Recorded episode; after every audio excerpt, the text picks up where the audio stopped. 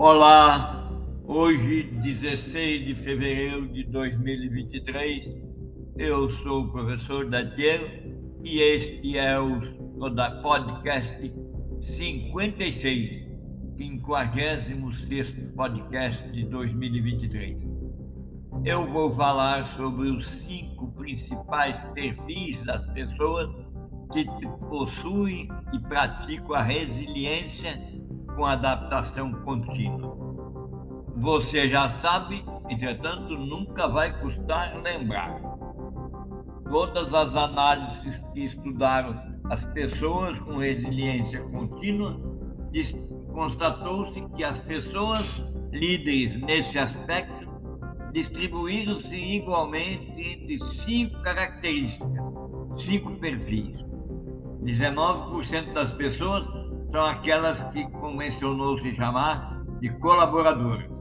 19% planejadoras, 24% potencializadoras, 21% adaptadoras e 17% de provedoras.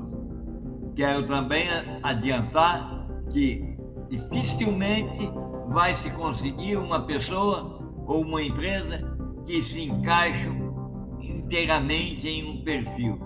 Geralmente elas possuem muitos elementos. A partir deste podcast, vou descrever em detalhes a postura de cada pessoa nos diversos perfis.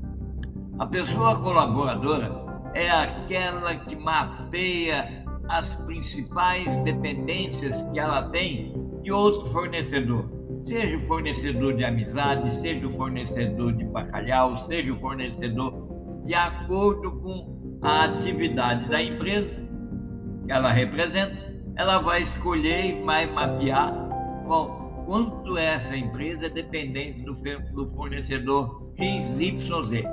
No aspecto pessoal, a pessoa analisa quais são as dependências que ela tem em relação à afetividade, à amizade, a valores compartilhados, a incentivos e a elogios. A partir daí, nós constatamos com essa pergunta que 54% das pessoas líderes, das empresas líderes, se preocupam com isso. Pense você. E 58% não se preocupam com isso. Na primeira rodada foi esse o resultado que eu te disse. Mas na segunda rodada, quando se enfatizou essa variável das pessoas e da dependência, constatou-se 94% de todas as pessoas líderes se preocupam e sabem exatamente de que, do que elas dependem para se sentirem plenas. Pense você que isso é um número estarrecedor. Haja vista que as pessoas conseguem, por meio dessa interpretação, mapear-se e saber as suas fragilidades e as suas forças. Na segunda questão que nós identificamos nas pessoas que têm perfil de resiliência colaborador, ela sempre, a pergunta feita, quanto você investe para construir relacionamentos estratégicos com, com seus fornecedores?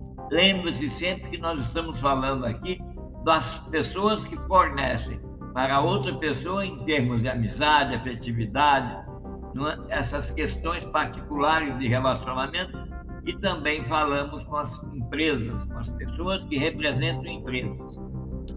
Pense você, o resultado foi que 83% daquelas pessoas líderes tanto no ambiente pessoal quanto no ambiente profissional, investem em relacionamentos estratégicos. Apenas 32% dizem não se preocupar com isso.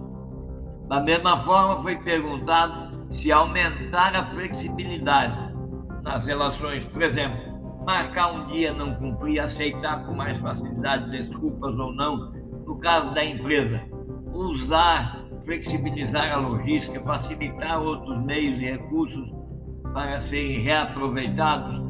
Como é que é essa relação?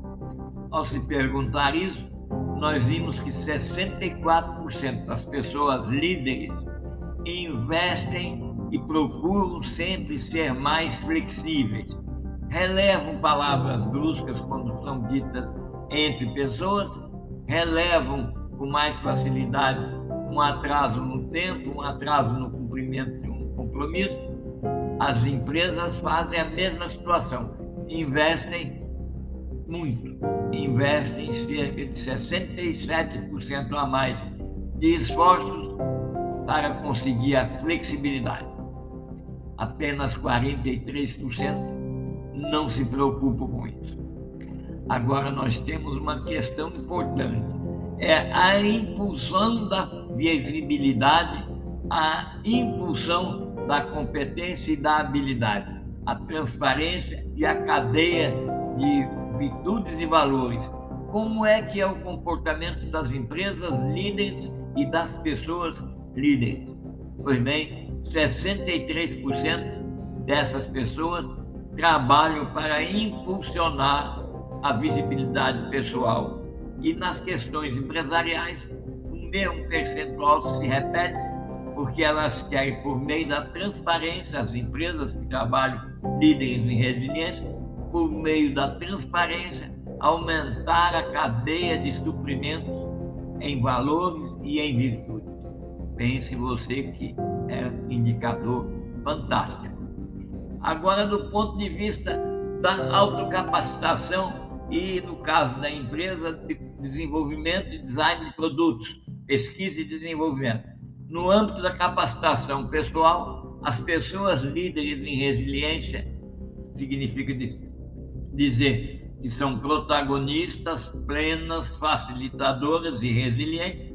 Elas colaboram de perto com todas as pessoas à sua volta elas investem na sua autoformação e na formação estrutural. Enfim, 60% das pessoas fazem isso e 54% das empresas adotam a pesquisa e desenvolvimento para design de produtos e serviços.